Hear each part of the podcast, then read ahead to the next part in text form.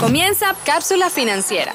Durante esta hora conversaremos sobre la educación del dinero. Tendremos distintos invitados y te llevaremos de la mano para comenzar el futuro que te mereces. Bienvenidos a Cápsula Financiera. Muy buenos días y bienvenidos a Cápsula Financiera. En los micrófonos el día de hoy Rodolfo Hernández y Valeria Corrales. Este programa fue posible gracias a los asesores hipotecarios de Pioneer Mortgage Funding Orlando. Pueden contactarlos a través de sus redes sociales arroba PMF Orlando y su página web orlandopmf.com. Recuerden también seguirnos en Instagram en arroba cápsula.financiera. Además, ahora también pueden escucharnos por su aplicación de podcast favorita. Valeria, ¿de qué estaremos hablando del día de hoy? hoy qué, ¿Cuál es el tema del día de hoy? El día de hoy vamos a estar hablando sobre los beneficios de invertir en real estate. Me encanta este tema porque me parece que, en mi opinión personal, el real estate es la mejor manera de invertir. Es, entre comillas, una de las maneras más seguras de estar invirtiendo eh, y pues de crecer tu dinero, de que el dinero trabaje para ti. Vamos a estar hablando sobre distintos temas, pero Valeria, cuéntame, ¿por qué invertir en real estate? ¿Por qué eh, tú inviertes, tú que eres una inversionista, por qué tú inviertes en real estate? Bueno, mira, a mí me gusta mucho el real estate primero, primero y eso es que siempre hablo con las personas, es que es un tema que conozco. Yo a mí me gusta el real estate porque es un tema en el como estoy, como muchos saben, yo soy loan officer, estoy en este medio de bienes raíces y me parece que, como dice Rodolfo, entre comillas, es un medio bastante seguro para uno poder invertir. Eh, por muchos años, por muchos años, cuando tú empiezas a ver, eh, por decirte así, millonarios, personas que han tenido mucho éxito, todos tienen algo en común y es que todos terminan invirtiendo en real estate al final del día. Sí.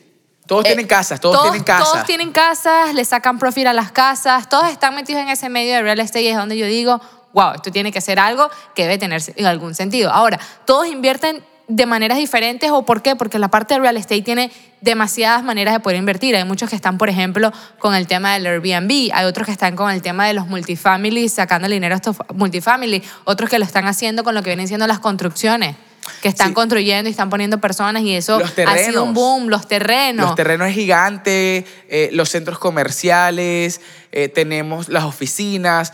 Cuando estamos hablando de real estate, hablamos de algo extremadamente amplio. Exacto. Porque real estate va a ser todo esto lo que es una propiedad, algo real, una casa, un terreno, eh, una oficina, todas estas cosas. Sin embargo, para el programa de hoy vamos a quedarnos nada más en casa residencial. Capaz tocamos un poco otros tipos de renta, pero vamos a quedarnos en, casa residencial para, para, tener por lo menos una, una muy buena idea. Y Valeria, ¿por qué invertiste tú en tu casa? ¿Por qué compraste una casa? Bueno, em, cuando invertí la casa, invertí por una razón y me terminó encantando fue otra. ¿Okay? ¿Por qué? Porque obviamente cuando yo decidí invertir, mi, idea principal era tener un cash flow de la propiedad. Era sacar lo que vendría siendo algo mensual que se generara sin yo tener que trabajarlo, por decirlo así. Y eso es lo que se trata el cash flow. Y es lo que la mayoría de las personas buscan, tener ese dinero que va a entrar sin tú tener que hacer absolutamente nada. Ahora, ahora, hay algo que me encantó mucho más de tener el cash flow y es lo que puede apreciar la propiedad y es un punto de vista que ahora se lo digo a mis clientes y le digo, cuando vayas a comprar una casa o cuando vayas a invertir en algo, date cuenta en el cash flow que estás sacando, pero date más cuenta de lo que la propiedad va a invertir, lo que la propiedad va a valer en el tiempo, porque eso es lo verdadero de lo que le vas a sacar. Porque vamos a suponer que, vamos a decir que estás sacando mil dólares mensual, dos mil dólares mensuales, pero la propiedad te está valorizando un 50, 60 mil dólares al año. Eso es en realidad lo que tú le vas a poder sacar porque al final del día lo puedes sacar con un crédito, la puedes vender, ahora ahí es un dinero que te va a quedar en tu bolsillo. Eh, eh, realmente eso me, me encantó para una palabra que probablemente vamos a estar diciendo constantemente, cash flow, es el flujo de efectivo constante, es el flujo de la caja, es el dinero, digamos que la renta son mil dólares al mes, el pago de la hipoteca son 500 para hacer un número sencillo y te está quedando 500 dólares mensuales. Ese es tu cash flow, le dividimos los, los gastos que podamos tener por la propiedad y ahí obtenemos nuestra ganancia. Ese es el número que constantemente estamos hablando, cuánto es tu cash flow, cuánto estás ganando por la propiedad, cuánto es tu profit y eso es una de las cosas que Valeria está diciendo que en el ejemplo de una renta a largo plazo, ella agarra firmó su contrato, básicamente se olvida de la propiedad y está constantemente recibiendo unos 500, 800 dólares mensuales en este ejemplo. ¿Ok? Ese es el cash flow que estamos buscando. No es que me voy a hacer millonario con el cash flow. Si el cash flow me paga el carro, excelente. Si me paga el café, bien también. Pero es la apreciación, para mí, igual que a Valeria, lo más importante en la propiedad. ¿Y por qué las propiedades se van a apreciar? ¿Y siempre se van a apreciar? No. Como todo tipo de inversiones, las propiedades pueden subir y pueden bajar. No hay nadie que te pueda garantizar que esta propiedad va a subir X cantidad de porcentaje mensual, anual, asegurado, porque si te dicen que inviertas en un negocio que esto está seguro, huye. Corre, corre. Que huye, no, no, hay negocio seguro, no hay, no hay ninguna inversión que sea segura. Sin embargo, siempre que el real estate baja, nos damos cuenta que vuelve a subir. Y, y vuelve a subir, en mi opinión personal, porque está encima de un terreno encima de algo real, como dice la palabra real estate, los inmuebles están encima de algo real y no hay una compañía que se encargue de hacer terrenos en los Estados Unidos. Lo digo constantemente. Todo lo contrario, cada día hay menos terreno porque está subiendo el nivel del mar, en unos años ya no va a existir Nueva York, en otros años no va a existir Miami y terminamos todos viviendo, no sé, en Idaho. la verdad. Pero cada día hay menos terrenos y la gente tiene que tener un lugar donde vivir porque no van a vivir debajo de, un techo, no van a vivir en un acampamento, tienen que vivir en algo, eh, de un puente, disculpa, tienen que vivir debajo de un techo real. Correcto. Para mí esa es la, la, la gran razón por la que el real estate es una inversión entre comillas segura, es una inversión que para mí mucho más cómoda, donde la apreciación no va a ser inmediata y no es dinero que va a estar en mi cuenta, no es dinero que va a estar en mi bolsillo. Pero en un mercado regular, cualquier casa se va a vender entre 30 a 60 días. 30 a 60 días es casi inmediato. Y lo vemos con la gran mayoría de los, de los clientes. Prepandemia y pospandemia muchísimo más. Prepandemia, esos clientes que habían comprado la casa 3, 5 años antes ya tenían una muy buena ganancia, entre un 10 a un 15% en promedio en el centro de la Florida, hablando específicamente de Orlando, a esas personas que compraron prepandemia y con este mercado pospandemia las ganancias estaban absurdas. La apreciación había sido en muchas casas del 30-50%. ¿Que se te puede garantizar esto? No. Y probablemente no debería ser así, no es lo saludable, pero son retornos enormes que estamos viendo en la propiedad, donde la gran mayoría de las personas, y hablando aquí del, del primer comprador, que me gusta mucho llamar al primer comprador también inversionista, que entró a la casa con el 3.5% inicial, con el 0% de inicial, con el 5% de inicial mínimo, y tiene una ganancia de 100 mil dólares, que hemos tenido clientes que entraron con, con el 5% y se, entraron con 20 mil y se llevaron 100 mil. Es ahí donde yo digo, esto es tremenda inversión. No, a mí siempre me parece, y yo siempre, como dice Rodolfo, a las personas que están comprando casa por primera vez, ellos simplemente sienten que están comprando un techo y yo les digo, no, véanlo esto al final del día como una inversión porque uno nunca sabe lo que puede pasar.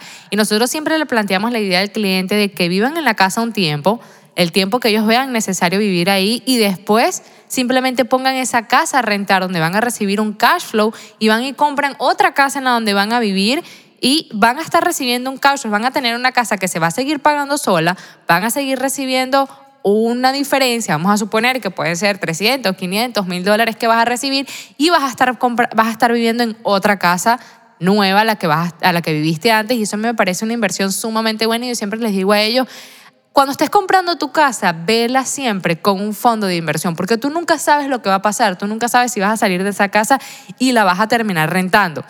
Y me gusta mucho cuando los clientes se motivan y empiezan a ver toda una perspectiva de inversionista y no simplemente como una casa porque es una cultura diferente que tenemos aquí en los Estados Unidos. por ejemplo, nosotros que venimos de Venezuela, o por ejemplo, yo lo que conozco, recuerdo o escucho de los mismos clientes es que tú comprabas una casa y esa era la casa forever and ever y hasta el último día. vivo en la casa de mis bisabuelas que se... Eh, eh, construyeron esta casa con las rocas que se trajeron de, se trajeron de, Portugal y de Italia y ahora vivo yo y espero que en esta casa vivan mis nietos. Esa es la cultura latinoamericana en, la gran mayoría de los casos y simplemente nos tenemos que cambiar el chip aquí en Estados Unidos y entender lo más probable es que yo no vaya a durar en esta casa más de cinco años. Totalmente. Capaz vas a durar en la casa entre 3 a 7 años, que es más o menos el promedio que estamos viendo en el centro de la Florida y en los Estados Unidos en general. Entonces tienes que verlo, aunque sí vaya a ser tu primera compra, en este caso del primer comprador, eh, tu residencia principal, como una inversión. Eso es extremadamente importante, porque si lo ves como una inversión, si lo ves como que va a ser una renta a largo plazo y te organizas para que compres en una zona que pueda ser una buena renta en un futuro, Oye, estás ahí realmente creando ese patrimonio, estás subiendo tu valor y estás realmente dejándole algo a los que van a venir después de ti. Totalmente. Que es mejor que dejarle una sola casa a, a los nietos de tus nietos. Totalmente. Pero una de las cosas que más me gusta es esa, entre comillas, seguridad a largo plazo. Y tenemos una estadística bastante interesante acá. Tenemos que en el 81 las casas estaban vendiendo en 70 mil dólares, bajaron en el 82, hubo un pequeño, un pequeño recorte, un pequeño bajo en ese- bajón en esos precios de las casas a 66 y luego volvió a subir para en el 83 llegar a básicamente 75 mil dólares, el precio medio de, la, de venta en la casa en los Estados Unidos. Entonces ya vemos que bajó en el 82, eh, volvió a subir en, en- a mediados del 83. Y esto vuelve a suceder en el 90, ¿ok? Bajan las propiedades de 126, eh, 127 mil, pasó de 126, 117, dos años después, 127 mil. Y es algo que va pasando constantemente en el mercado. Pasó en el 2001 el precio medio de la casa, 179 mil dólares, bajó a 172, en el 2002 se fue a 188. Nos vamos al famoso 2006, las casas estaban en 247, bajaron a 235, subieron en el 2007 a 257. Tuvimos una burbuja, tuvimos distintas complicaciones, bajaron entre 2008 y 2009 a eh, 208 mil dólares, ¿ok? Luego en el 2010, 11 estaban en 228, en el 2014 más alto que nunca en 288 y estos precios se han mantenido constantemente eh, durante este tiempo. En el 2018 tuvimos un pequeño bajo de 337 a, a, a 315, ¿ok? un pequeño bajo que tuvimos en el 2018 y sin embargo vemos que vuelven a subir las propiedades donde hoy en día aproximadamente el precio medio de las propiedades está en 440. Entonces es bastante interesante cuando tú ves estas estadísticas, cuando tú ves estos números de, si es verdad, las casas pueden bajar, pero históricamente siempre vuelven a subir. Y cuando vuelven a subir, están bastante por encima de lo que estuvieron antes. Constantemente lo estamos viendo históricamente. Y si algo sabemos que algo es seguro, es que la historia siempre se repite. Siempre se repite la historia. Y eso es algo que me gusta mucho que se habla porque hoy en día en la calle hay un miedo, y lo hemos escuchado de muchas personas que tienen miedo en invertir, y tienen miedo en invertir no desde ahorita, sino que tienen miedo en invertir desde hace un año, que están diciendo, no, es que todo va a caer, todo va a caer, todo va a caer, y les han pasado grandes oportunidades por enfrente que no han podido tomar, y eso sigue sucediendo hoy en día, y hemos encontrado en los últimos meses tanto personas de bienes raíces como clientes que simplemente me dicen, no sé qué hacer con mi dinero, no sé cómo invertirlo. Y yo le digo, mira, mientras tú tengas los números correctos y te esté dando lo que tú estés buscando, simplemente no tengas miedo. Vamos a poner un ejemplo que la propiedad va a bajar 5% este año y 5% el año que viene. La propiedad no siempre va a estar cayendo 5%. Una propiedad de 450 mil dólares, vamos a poner que si cae durante los próximos dos años puede llegar a 427 mil dólares. Pero en el momento que se recupera una propiedad, ¿cuánto es el verdadero monto? Y eso lo hablan muchas personas que se quedaron con las propiedades porque simplemente podían seguirlas pagando en el 2008. Mantuvieron sus propiedades, no las vendieron, entraron en foreclosure, simplemente tuvieron la capacidad de quedarse con las propiedades, suponiendo en ese tipo de mercado. Hoy en día, la cantidad de dinero que han sacado de esas propiedades ha sido increíble, simplemente por lo que se llama invertir de una manera inteligente. Claro. Y para que el, el tema del 2008 eh, y lo que sucedió en el 2000, en, temprano en los 2000, es algo que puede ser todo un programa, literalmente podemos hablar una hora a dos horas Totalmente. sobre lo que sucedió y por qué sucedió. Sin embargo, la diferencia principal que podemos tener entre ese momento y ahora es el fraude hipotecario. Total. Es mucho, mucho, mucho más difícil hacer fraude hipotecario. Las penalizaciones de- para el- del fraude hipotecario son muchas más grandes y se le recomienda a la gente que simplemente no haga fraude hipotecario, que compre lo que puede comprar. Y eso es lo que mantiene que tengamos un mercado saludable, un mercado estable y no estamos viendo a una persona que no califica para una casa comprando cinco casas el mismo día, comprando tres casas el mismo día, que era algo extremadamente común. Es más, hay rumores de que hasta perritos firmaron hipotecas en, en el 2008. Sí, eso me da mucha risa. Y siempre les recomiendo, por ejemplo, a las personas que no estuvieron aquí en el 2008, no vivieron aquí en el 2008, o conocen la historia lejana, puede ser que la conozcan desde otro país, pero como tal no lo vivieron, siempre les recomiendo que investiguen. Hay muchísimas películas en YouTube, la cantidad de videos son increíblemente todo lo que puedes que vean conseguir. The Big Short.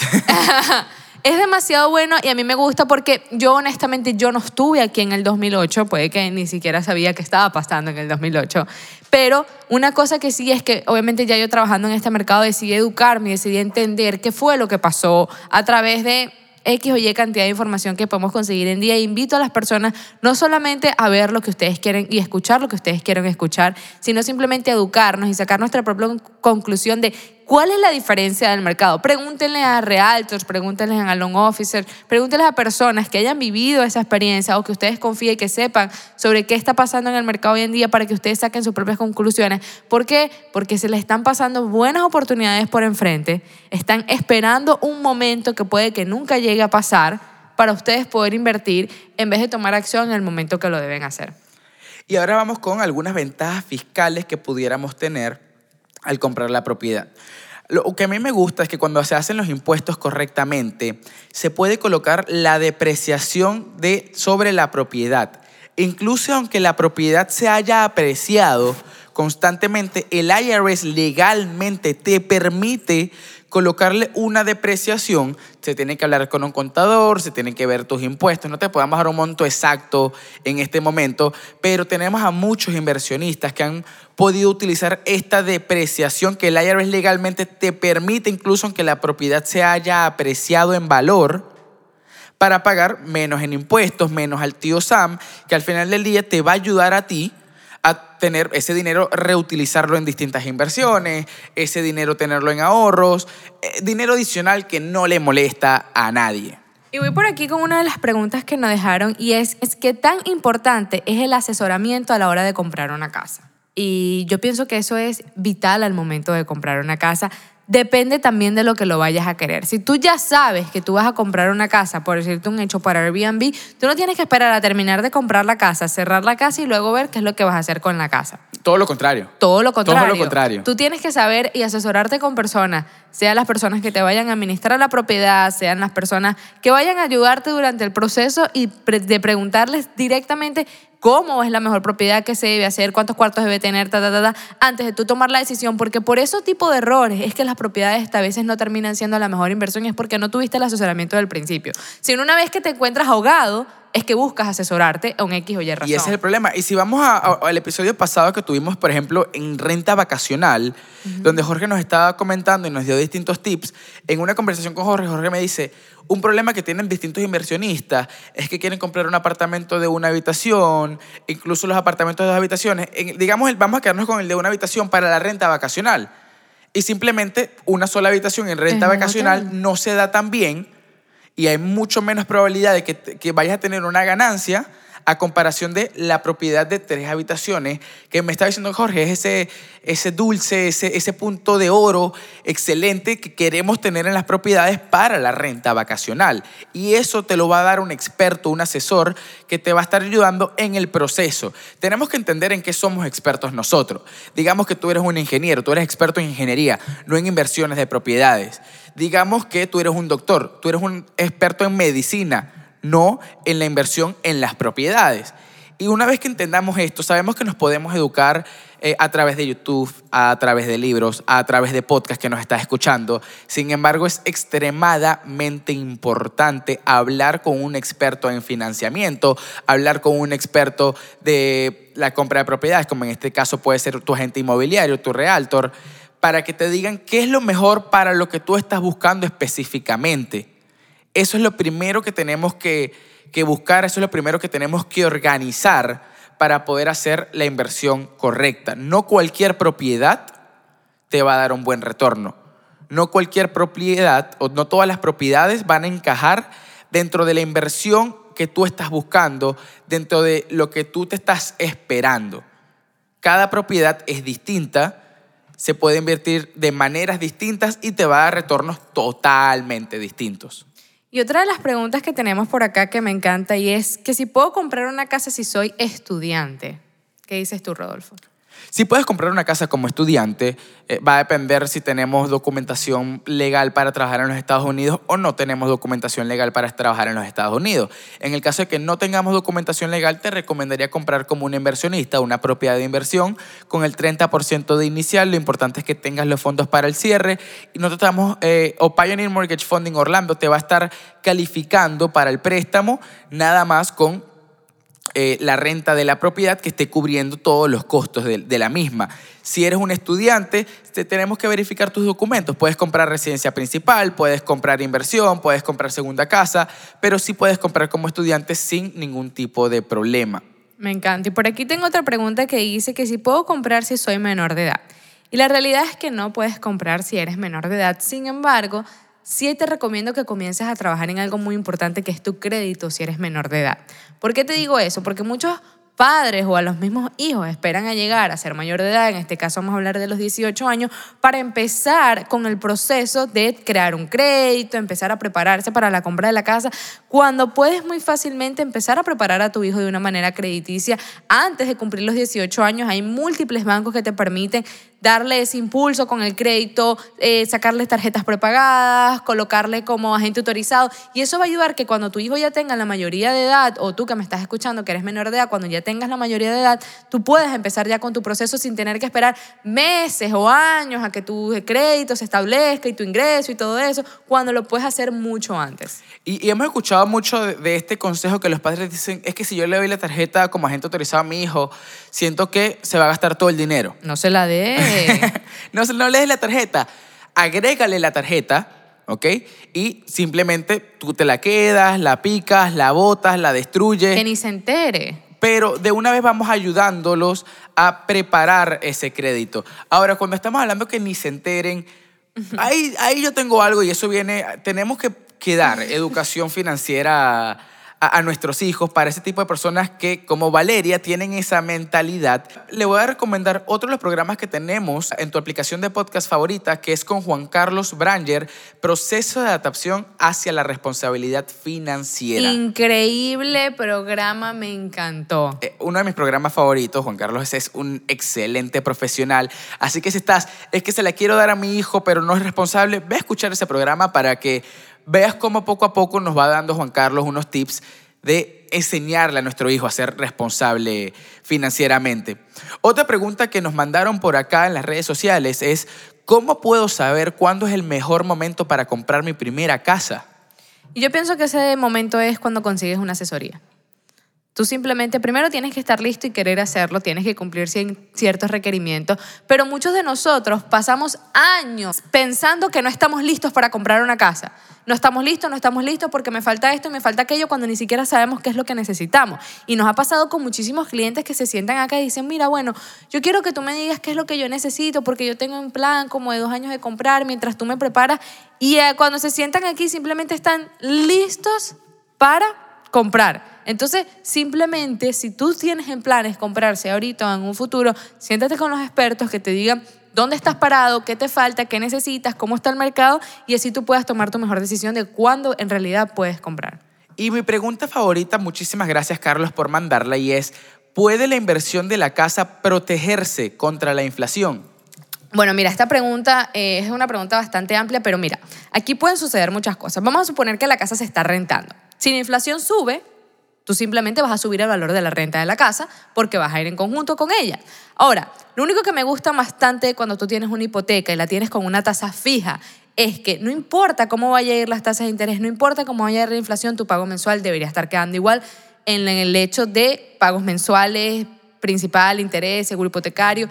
Es decir, no importa cómo vaya a ir el mercado, tu pago mensual va a quedar igual. Y eso es algo que sucede en muchas personas que compraron hace cinco años. Están pagando una cantidad mínima en hipoteca de cuando compraron la propiedad y ahorita las casas están mucho más altas de valor, la inflación está subiendo y tú estás viendo que están teniendo pagos mensuales en casa de 400 mil dólares como de 1.200.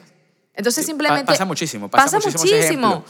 Pasa muchísimo y eso es una de las cosas que más les encanta a los clientes, que no importa cómo vaya a ir el mercado, tu pago mensual va a quedar igual y tú vas a estar cómodo con lo que vas a pagar. Entonces, eh, para ayudar a Valeria un poco acá es sí y no. ¿Ok? Eh, es un caso un poco complicado porque tu propiedad puede bajar de precio en cualquier momento. Si tenemos una inflación de propiedades, pues excelente para ti. Este, como lo hemos tenido en los últimos dos años, bueno, realmente como lo puedo decir que lo hemos tenido en los últimos cinco años, según las estadísticas.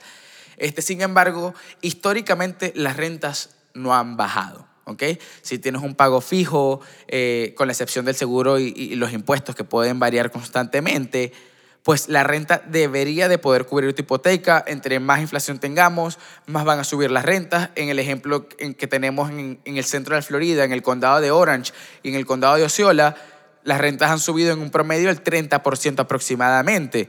Estamos diciendo que están por encima de la inflación, que están subiendo muchísimo las rentas, lo cual hace que tu inversión se, pague, se mantenga, se pague y está ayudando a muchísimos inversionistas en ese sentido. Perfecto. Ahora, para cerrar el programa, Rodolfo, ¿qué consejos le darías a una persona que está buscando invertir en bienes raíces?